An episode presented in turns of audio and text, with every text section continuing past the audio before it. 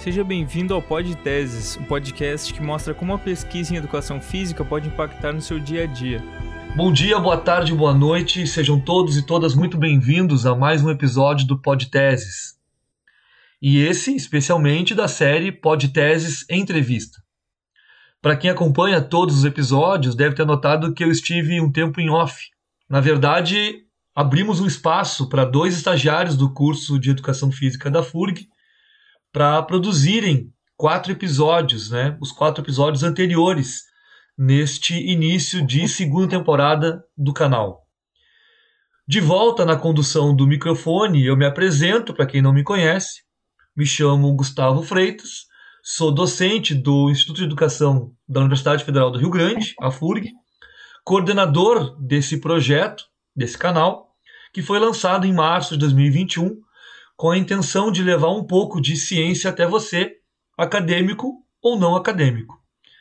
Mas eu não estou aqui para falar de mim, mas para falar com a nossa convidada e sobre um trabalho de mestrado recentemente defendido por ela, que tem um título um tanto inspirador e, por que não dizer, sensível.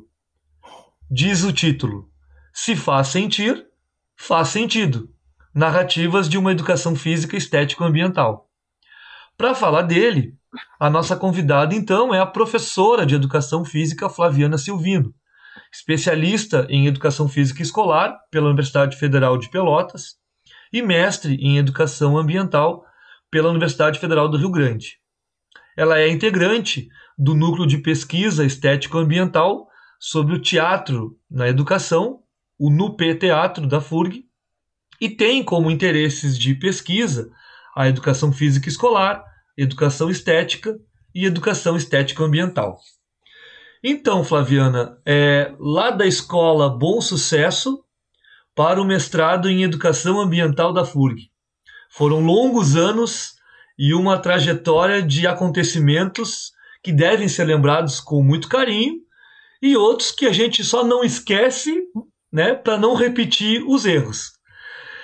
Bom, dizendo isso, né, quero te dar as boas-vindas ao canal, é, que tu possa fazer tua saudação inicial, né, dizendo quem é a professora Flaviana que iremos ouvir agora, né, o que que a faz sentir e faz sentido para ela hoje em dia. Tudo bom, Flaviana?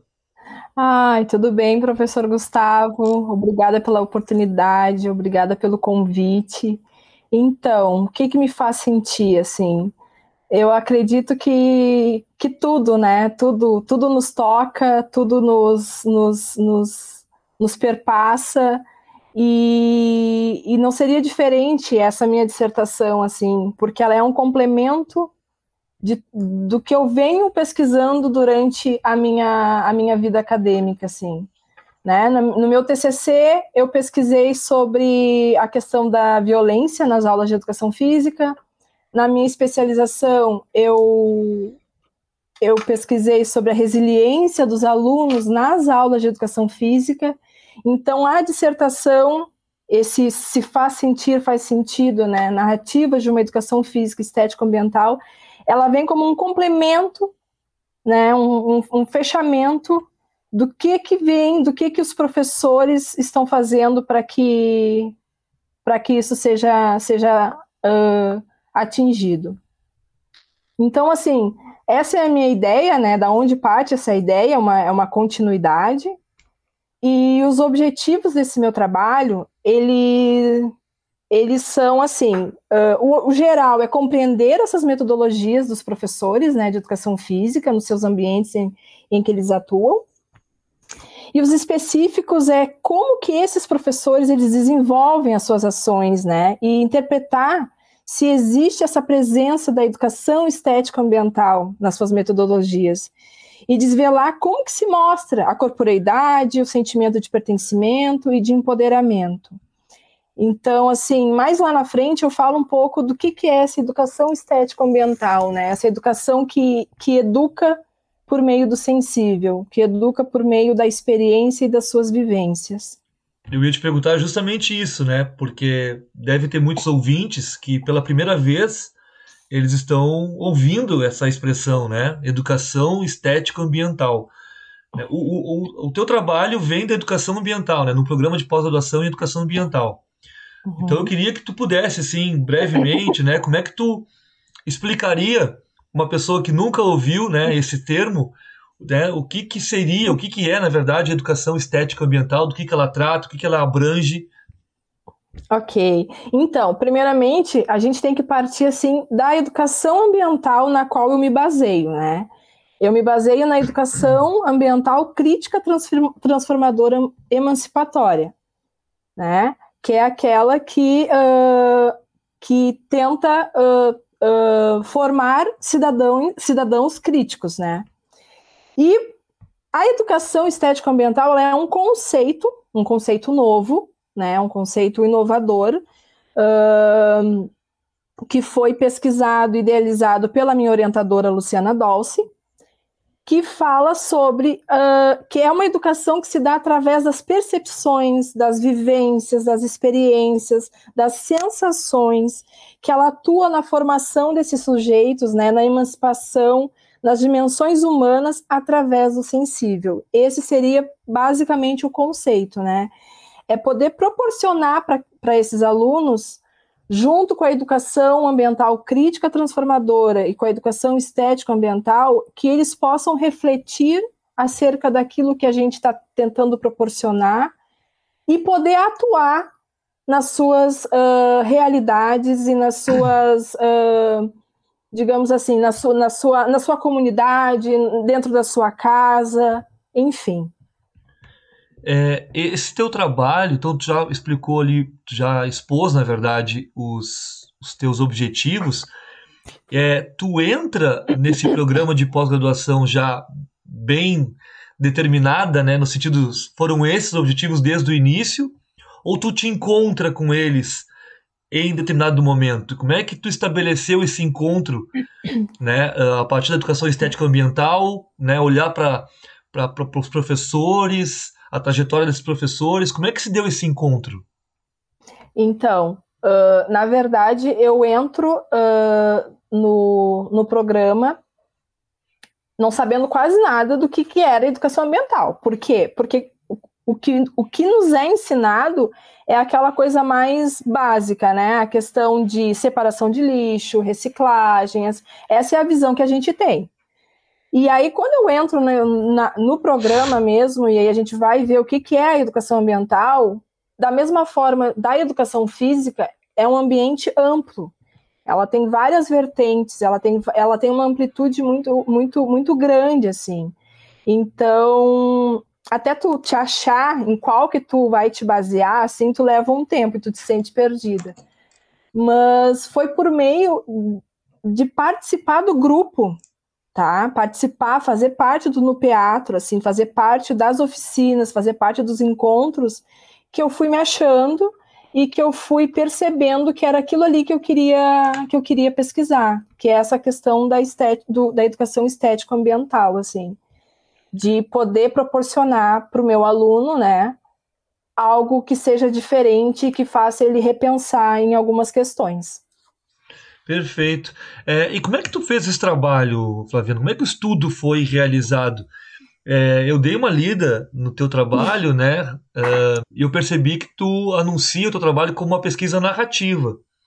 Então uhum. eu queria que tu é, explicasse um pouquinho como é que foi é, encontrar esses professores, selecionar esses professores com quem tu conversou. Como é que tu desenvolveu esse trabalho?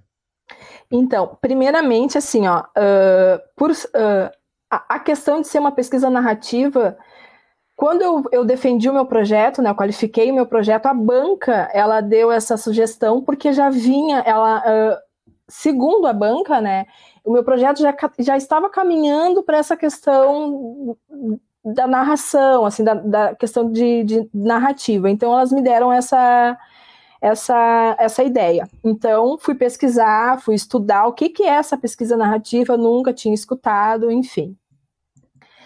Uh, e junto, assim, a pesquisa é uma pesquisa narrativa, ela é uma pesquisa também qualitativa, né? E, e eu optei por trabalhar com professores que fossem professoras e professor que fossem universitários e que e tenham sido meus professores durante a graduação E também eu optei por trabalhar com três professoras né, da rede municipal aqui da cidade de Rio Grande, que foram alunas na graduação desses professores do primeiro grupo, dos professores universitários.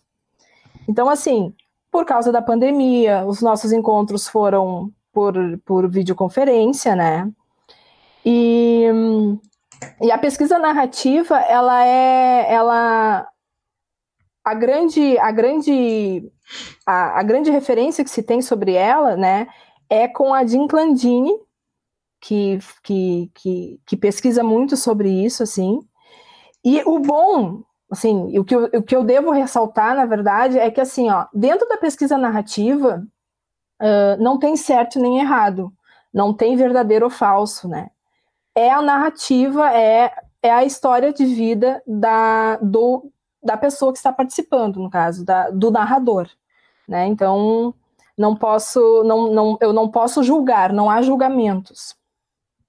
E dentro da pesquisa narrativa, para a coleta dos dados, assim, dentro do que ela nos oferece, ela oferece quatro métodos. E dentro desses quatro métodos, assim, eu, eu optei por dois, que foi a entrevista narrativa, que também foi feito tudo pela webconferência. Então, eu tenho entrevistas que duraram 39 minutos e tenho entrevistas que duraram uma hora e 20 minutos, assim. E para entrevista narrativa, a gente se utiliza de perguntas esmanentes, ou seja, são perguntas amplas e que faz com que o, o, o narrador vá contando a sua história e, e a gente não pode interromper. Neste trabalho, eu me utilizei de três perguntas, que foram elas. Na tua trajetória docente, quais aspectos, situação te constituíram como professora ou professor de educação física? Fala-me sobre tuas experiências como professora acerca ou professor acerca das aulas de educação física. E quando começastes a tua experiência em sala de aula, quais expectativas almejavas e quais foram concretizadas? E assim, dentro dessa, dentro dessa da entrevista narrativa, com essas perguntas esmanentes, surge também, pode surgir as perguntas iminentes, que são perguntas assim mais pontuais, de algumas coisas que ficaram, digamos assim, soltas, né? Mas essas perguntas elas só podem ser feitas. Uh, a gente não pode interromper o narrador, então isso só pode ser feito depois que ele termina de, de, de expressar a sua, de contar a sua história. E aí uma, o outro método que eu utilizei for, foram as cartas narrativas. E para mim foi uma grande surpresa, assim, foi, foi um, um, grande achado, na verdade, porque as cartas narrativas uh, eram um teminha de casa que eu fiz para eles, né, que eu pedi para eles, que eles tinham que escrever uma carta narrativa para o seu eu, lá do início da sua, da sua carreira docente. Né? Então, eles poderiam muito bem orientar, aconselhar, enfim, e a grande, a grande maioria, né, eh, eles mais um, aconselharam, né, eles aconselharam uh, do que orientaram, assim. E foi muito gratificante para mim uh, lê-las e também para eles escreverem, assim, para elas e para ele escrever, porque foi uma, uma experiência, assim, tipo, uh, como eles mesmos relataram, né, nossa, vai ser muito bom fazer isso, porque eu vou poder uh, refletir sobre a minha carreira docente, botar isso no papel, muito bom.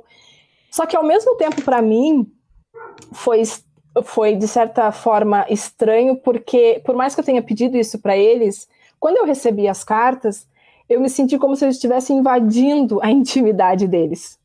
Então, assim, foi muito forte, assim. E aí, quando eu, eu li, uh, foi muito latente, assim, e, e, tinham coisas muito viscerais nessas cartas, assim, tinham coisas muito, muito potentes uh, escritas por eles, assim, que, que fez eu enxergar que eles estão encharcados, imersos de educação uh, estético-ambiental. Deixa eu te perguntar uma coisa, botar uma, duas casinhas aqui. Uhum. É, são professores, tu falou, é, professoras e professor universitários e da rede municipal da cidade do Rio Grande, né? Foram esses dois grupos, vamos chamar assim, dois conjuntos. Isso. Né? É, e aí tu dissesse em certo momento que esses da rede municipal foram alunos dos professores universitários. Isso foi intencional? Isso foi casual? E se foi intencional, por que, que foi intencional?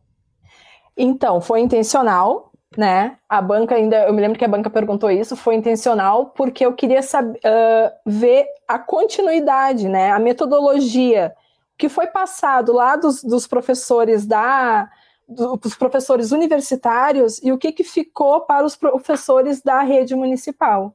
Então, sim, foi bem intencional. E, e é visível, é, conseguiu enxergar algum um tipo de ligação algum tipo de articulação, interlocução entre as narrativas né, desses dois grupos? Sim, sim. Uh, e até mesmo assim, alguns, como, como, como é que eu vou dizer assim, comentários, né? Algumas uh, exemplos. Uh, digamos assim, ah, quando eu era aluna do, da fulana, ela dizia tal e tal coisa. Pense como Poliana enfim, sabe? Então isso foi realmente foi passado, foi foi foi passado. E eu imagino também que tu deves ter acessado, né, por mais estranho que tu, né, expôs agora, tu sentiu o estranhamento de é, uma sensação de estar invadindo, né, a privacidade deles e de, delas e dele, é, mas tu deve ter acessado belos relatos também, né? Se fosse na forma de uma narrativa, né, oral, ou, ou numa forma de uma carta, né? Uma parte escrita. É, como é que tu um, analisou isso? Tu analisou de forma conjunta é, essas, esses dois conjuntos de narrativa? Tu analisou de forma separada? Como é que tu organizou os teus achados, né? E quais os principais achados que tu gostaria de destacar para nós? Então, primeiro eu fiz uma leitura bem, uh, fiz uma leitura separada, tá? E aí depois eu fiz uma, uma nova leitura para ver o que, que eu achava, né? Uh, porque na análise narrativa, que é do Schutz, né? Uh, a gente tem que fazer essa comparação, assim, né? Uma certa comparação. Então, assim, primeiro eu li separado, e aí depois eu li uh, tentando achar alguns pontos que, que, que, que tivessem essa conexão. E o que mais assim se destaca mesmo dentre as cartas é a questão do corpo, é a questão do corpo que anda, o corpo que viaja, o corpo que transita por diversos lugares, o corpo que fala. Então, é uma coisa que ficou muito, muito uh, nítido, assim, muito latente na, na, na, nas escritas, assim, de a questão do corpo mesmo. Tanto que a partir daí, que foi a partir das cartas, né? E a partir do, do conceito que a minha orientadora tinha, tinha uh, que ela né, conceituou, até fica mesmo meio um pleonasmo, uh, a partir das cartas, assim, e fazer essa conexão, eu crio, eu desenvolvo um conceito, né? Que é a educação física estético ambiental. É um processo de desenvolvimento das dimensões humanas por meio do olhar sensível, da corporeidade e da identidade motora da cultura corporal, sendo um exercício de comunicação e também um ato político. Como a gente sabe, né, nós, advindos da, da educação física, assim, o corpo fala e ele fala de todas as maneiras, de todas as formas, assim. E ficou e, e, isso veio por meio das cartas, assim, porque foi uma coisa muito latente mesmo, uh, principalmente assim uh, a forma que, que a forma poética que foi usado esse corpo que transita, que permeia por diversos lugares, espaços e vai ocupando e vai se transformando e criando essa corporeidade. Algum dos teus é, participantes é, estranhou fazer, escrever sobre si, falar a respeito daquilo que o constituiu, né, sobre as aulas de educação física. É, houve algum tipo de estranhamento na pesquisa que tu tenha percebido? Porque também, como tu comentou, na pesquisar na pandemia fez com que esse distanciamento na hora de entrevistar é, é seja um outro tipo de encontro, né? O Sim. encontro presencial, o encontro online são muito diferentes.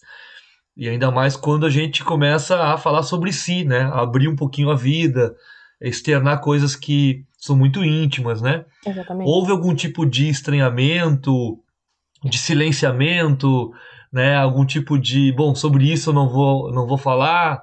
É, como é que a pesquisadora Flaviana entendeu esse processo? Então, teve um, uma, uma, uma participante que ela começa a carta, ela escreve a carta, mas ela começa a carta dizendo assim: Olá, fulana, uh, sabes que eu não gosto, uh, sabes que eu não gosto de me expor, sabes que eu sou muito reservada, mas eu vou fazer esse exercício. Então ela faz um exercício de, faz esse exercício, porém ela não, uh, ela deixa algumas, como eu vou te explicar assim, ela deixa alguns, alguns pontos assim, ela não, ela não adentra muito, ela não vai muito a fundo nas, nas principalmente na, na, questão da docência dela, assim, ela fala muito mais sobre a questão de um de um de um documento que, que ela fez, enfim, um documento que ela participou. Então, esse é o ponto, assim, ela, ela não não não foi não não, não adentrou assim, não não quis ser tão não quis se expor, na verdade. Essa é a verdade, ela não quis se expor, assim. Então Sim. foi mais. Foi mais. E, e, e, ela está no direito dela, né? Também. Eu não posso. não posso forçar. A, Mas. A pesquisadora e professora Flaviana também escreveu carta? Eu escrevi. Eu escrevi. Eu fecho a minha dissertação com uma carta. Eu fecho a minha dissertação com a minha carta, mas é uma carta, por incrível que eu pareça, não é uma carta da, da professora Flaviana, é uma carta da aluna Flaviana. É uma carta da aluna que ela lá de bom sucesso, enfim, que chegou na FURG, que chegou no, no mestrado. E, e aí eu conto toda, toda a história, assim, faço toda a minha narrativa. É, tu decidiu escrever a carta, é, assim, de uma hora para outra, ela precisava escrever, é, teve diálogo com as outras cartas. É, por que escrever a tua carta na dissertação? Na verdade, assim, Gustavo, eu vou te dizer que foi uma necessidade. Eu senti uma necessidade muito grande de fechar com a carta da Flaviana, assim. Por quê? Para Uh, principalmente assim para agradecer por todos os professores que passaram pela, pela minha trajetória, pela minha vida uh, como estudante, tanto aqueles que foram positivos e tanto aqueles que foram negativos, né? Porque a gente sempre aprende, a gente aprende uhum. com os que não que, com os que não que foram negativos de a maneira a maneira de como a gente não quer ser, uhum. como a gente não pretende ser, a gente não quer ser esse esse docente, esse profissional, e também com aqueles que a gente aprende e que a gente admira e que a gente quer, olha, se é um pouquinho, se eu for um pouquinho desse jeito, então eu senti essa necessidade de escrever mais para agradecer por todos que passaram por mim, assim. Ainda sobre os teus resultados, uh, Flaviana, antes da gente passar para uma outra fase aqui da nossa conversa, hum. é, pelo que me consta, assim, pelo que tu estás expondo, né? É, essas cartas, esses relatos né, orais, eles tocaram nas questões metodológicas, no sentido do, dos procedimentos, né, de dar aula, de como dar aula, de como não dar aula, né? É, fiquei curioso, imagino que os, alguns ouvintes também fiquem curiosos, né? Em relação ao que, que, o que, que foi salientado, assim, o que, que ficou de, de expressivo em relação à, à metodologia do ensino, né? Essa sim. docência aí que foi narrada por ele e por elas. Sim, sim. E foi exatamente isso, assim. O que, que ficou bem, bem uh, uh, nítido e divididinho, assim, que uh, durante a sua, a sua, as suas trajetórias, né, eles tiveram duas metodologias, a metodologia pública e a metodologia privada. E isso imbrica né, e interfere muito também dentro das relações, tanto pública quanto privada. E aí eu já te explico por quê, assim, ó. Por causa que uh, a questão do querer fazer e não poder, principalmente na pública. Querer fazer, querer mostrar, querer uh, propiciar para o aluno, querer, né? Mas não ter a infraestrutura e não ter o espaço e não ter, enfim. A gente sabe que muitas escolas aqui não, não possuem essa infraestrutura. Aí, outro ponto é o poder fazer e não querer fazer. Mas esse não querer fazer não é por causa do professor, do professor ou das professoras. É o poder fazer, que é a questão privada, né? Uh, tenho espaço, eu tenho toda a infraestrutura, eu tenho todo o material, mas eu não posso fazer porque uh, a escola, né? A, o regimento da escola não permite, uh, muitas vezes porque essas escolas elas são de são religiosas, então principalmente não pode menino tocar em menina, uh, não pode a dança, a questão da dança é uma, é uma questão que ficou bem evidente também. Uh, tem que dar satisfações, principalmente para os pais, sobre o que está sendo ensinado. Menino não dança, menina não joga futebol. Então, todas essas, essas uh, questões. Então, fica bem evidente que tem duas metodologias, né? Uh, na fala do, dos meus participantes e que são bem uh, divididas e são bem complexas, assim, e que interferem principalmente também nas relações, tanto na privada quanto na pública. Isso, e... isso, desculpa interromper, mas isso é mais relacionado aos professores da rede. Não. Não. Não.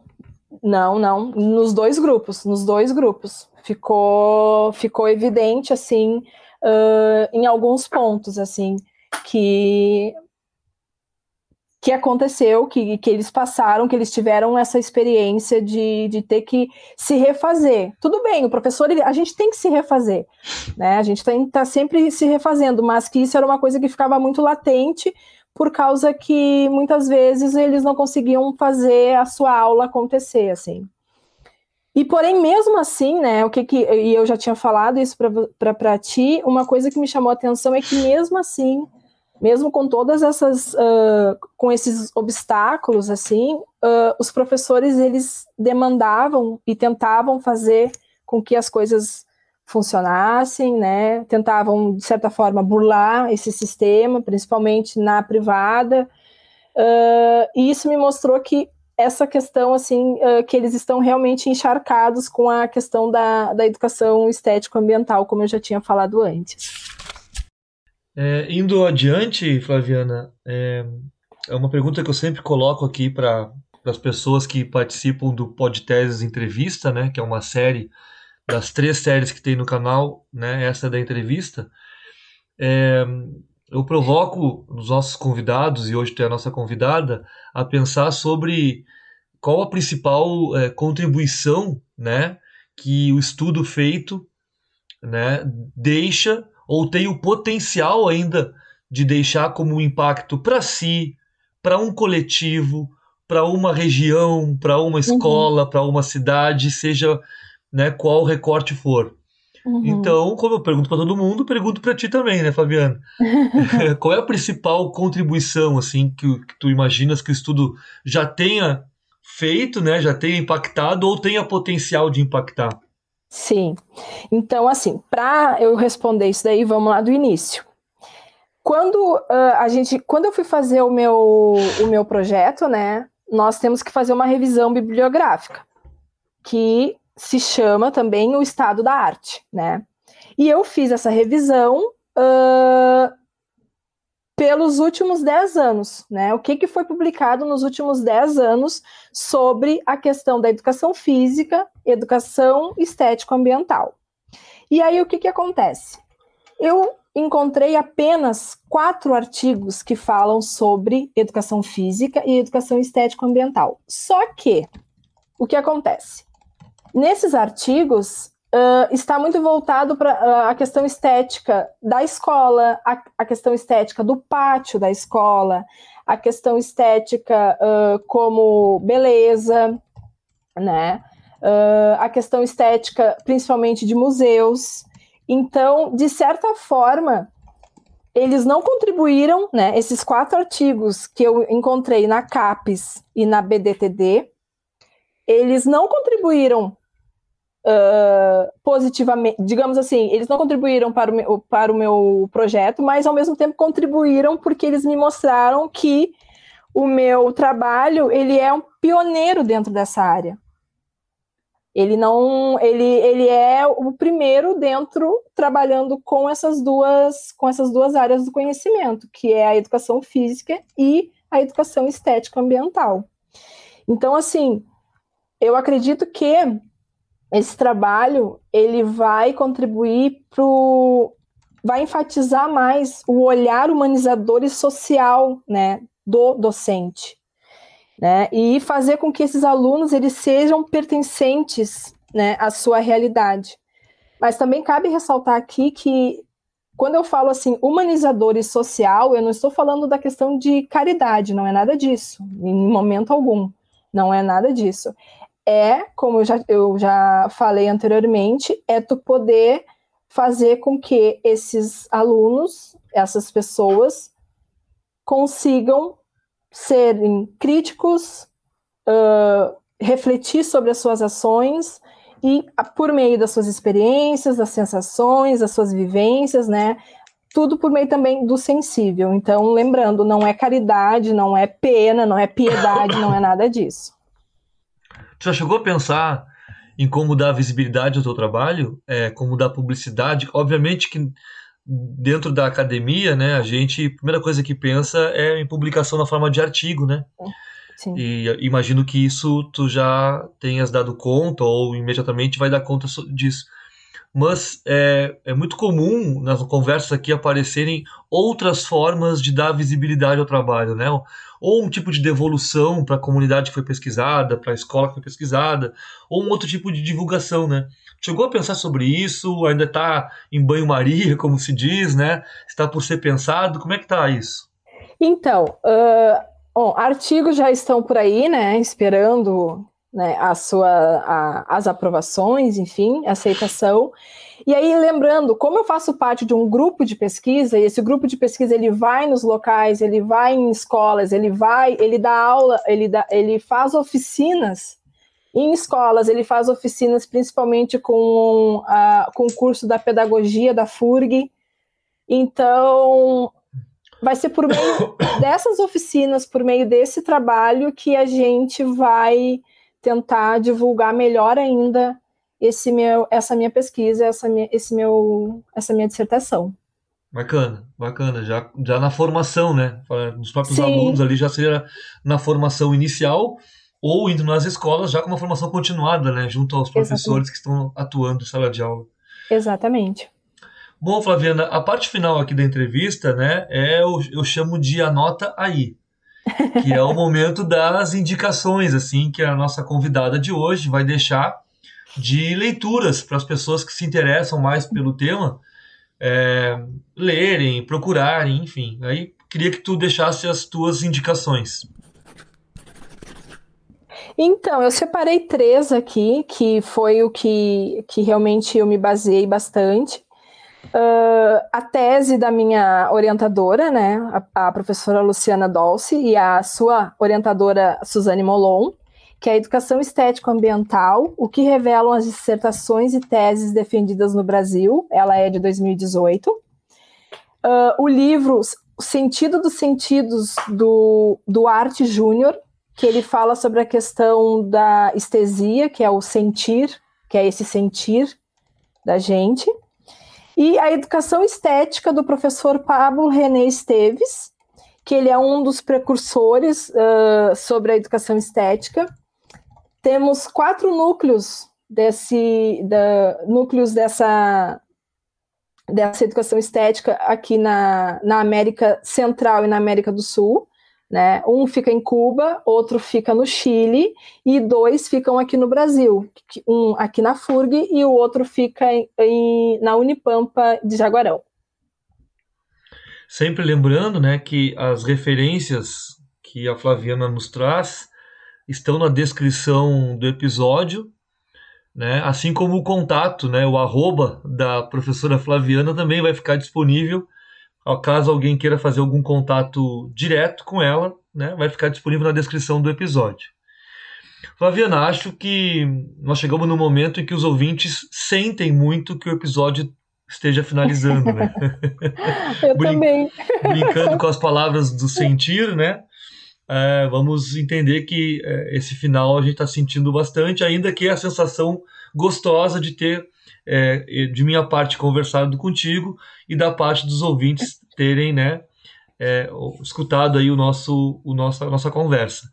Eu estava tentando me lembrar agora aqui, eu acho que é, tu és a primeira pessoa que uh, vem da educação ambiental, de um programa de pós-graduação uh, em educação ambiental, com formação inicial em educação física, conversar aqui conosco eu posso estar cometendo algum equívoco, mas eu acho que essa primeira, essa pioneira então, também é também nesse aspecto aqui conosco, né? É, obrigado, então, muito obrigado por ter aceito o convite, muito obrigado por ter compartilhado um pouquinho do teu trabalho e do teu tempo aqui conosco e até uma próxima oportunidade.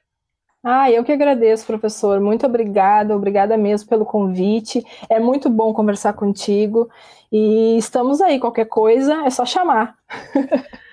Ótimo. Para você, então, que nos deu a honra de ter apertado o play para escutar esse episódio, o meu muito obrigado. Continue nos acompanhando e interagindo pelos canais do podcast, que são o arroba podteses no Instagram ou pelo e-mail podteses.gmail.com. Tchau, um abraço e até o próximo episódio.